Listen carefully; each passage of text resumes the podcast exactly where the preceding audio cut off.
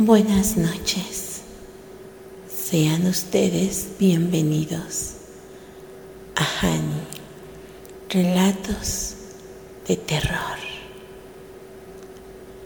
donde el miedo es un placer. La niña que rezaba por el diablo.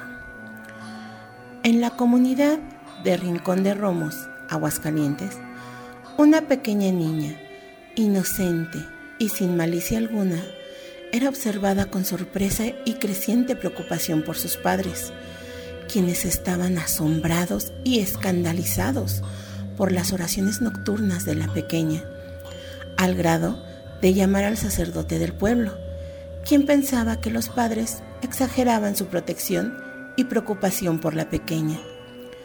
Le invitaron pues a cenar y a observar detenidamente el comportamiento de la chiquilla, la cual no era sino un verdadero ángel a los ojos del clérigo.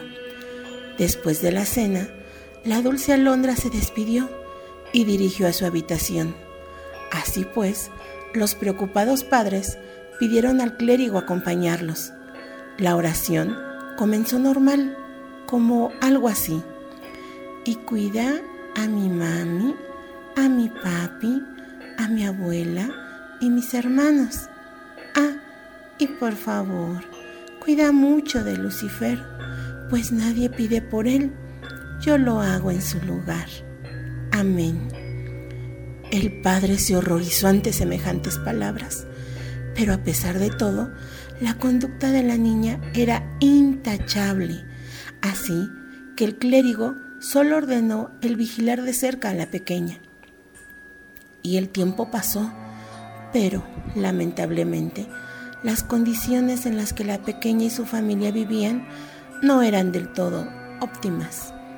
Con frecuencia caían en enfermedades y hambrunas.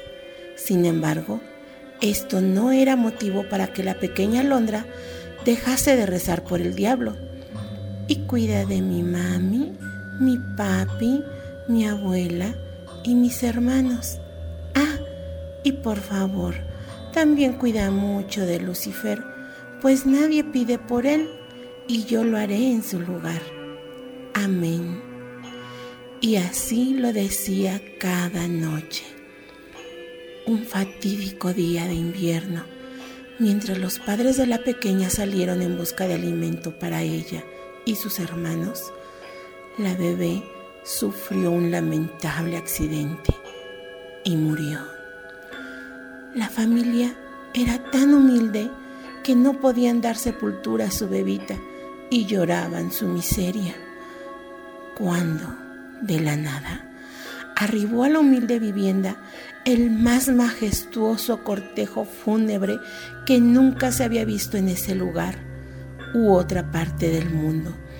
Rosas, coronas, una carroza elegantísima jalada por seis percherones negros, y al frente del cortejo un hermoso joven de piel blanca como la nieve, cabello negro y sedoso, ataviado finamente en un traje de gran gala negro. Tanta belleza cautivaba, pero lo que más impactaba eran sus ojos, rojos como la sangre, como carbón encendido, pero hermosos y cautivadores, bañados en lágrimas que ocultaban la verdadera fiereza de su dueño. Inició la misa de cuerpo presente. La iglesia estaba a tope y el joven, en primera fila, seguía llorando sin mirar a nadie, sino la pequeña cajita blanca de finísimo alabastro. Los padres de la niña no se animaban a agradecer o cuestionar a su distinguido benefactor, quien, cabizbajo, Seguía ahí en un solemne y silencioso llanto que desgarraba el alma del más valiente. Finalmente, el cortejo partió al cementerio, en donde los padres, hermanos y familiares de la pequeña tan solo pudieron contemplar el sepulcro más majestuoso jamás visto.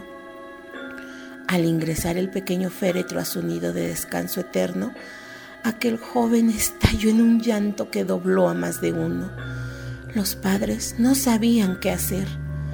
como aquella persona desconocida podía haber amado y sentido tanto la muerte de la niña, y como si hubieran leído sus mentes, volvió su fiera pero enternecedora mirada y con pena y dulzura infinita dijo, por miles de años el mundo ha buscado la manera de tacharme de lo peor, desde tentador, ladrón, traidor, enemigo, hasta lo más ofensivo y blasfemo. Pero ella, ella con su dulzura, su inocencia, su amor infinito, todas las noches sin falta, y a pesar de que era castigada por hacerlo, nunca dejó de orar y pedir por mí, ni una sola noche. Los padres pensaron que se trataba de un maestro de la bebé y le preguntaron pues por su nombre. El joven se alejó y dio la vuelta diciendo,